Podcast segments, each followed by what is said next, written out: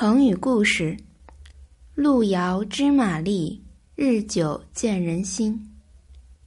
很久以前，有个人叫玛丽，他在进京参加考试的路上病倒了。有一位叫路遥的地主接收并照顾了他三年。玛丽最终得以进京并考中状元，而且还成为驸马。后来。路遥家遭火灾被烧毁，路遥进京找马丽帮忙。见面后，马丽丝毫不提帮忙的事情，只是留路遥在京中游玩。路遥很生气，在回家的路上，马丽派将士将路遥拦住，只准许他每天往回走一里路，多走一里就要倒退两里，这样走走停停。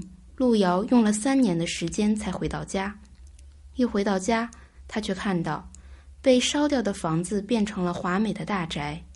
原来，玛丽不想路遥太早回到家的原因，是要利用这段时间给他建造一座大宅，以报答他的救助之恩。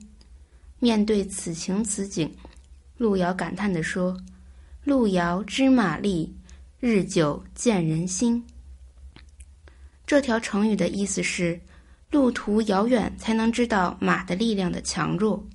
经过长时间的考验以后，一个人思想品质的好坏，才能显示出来。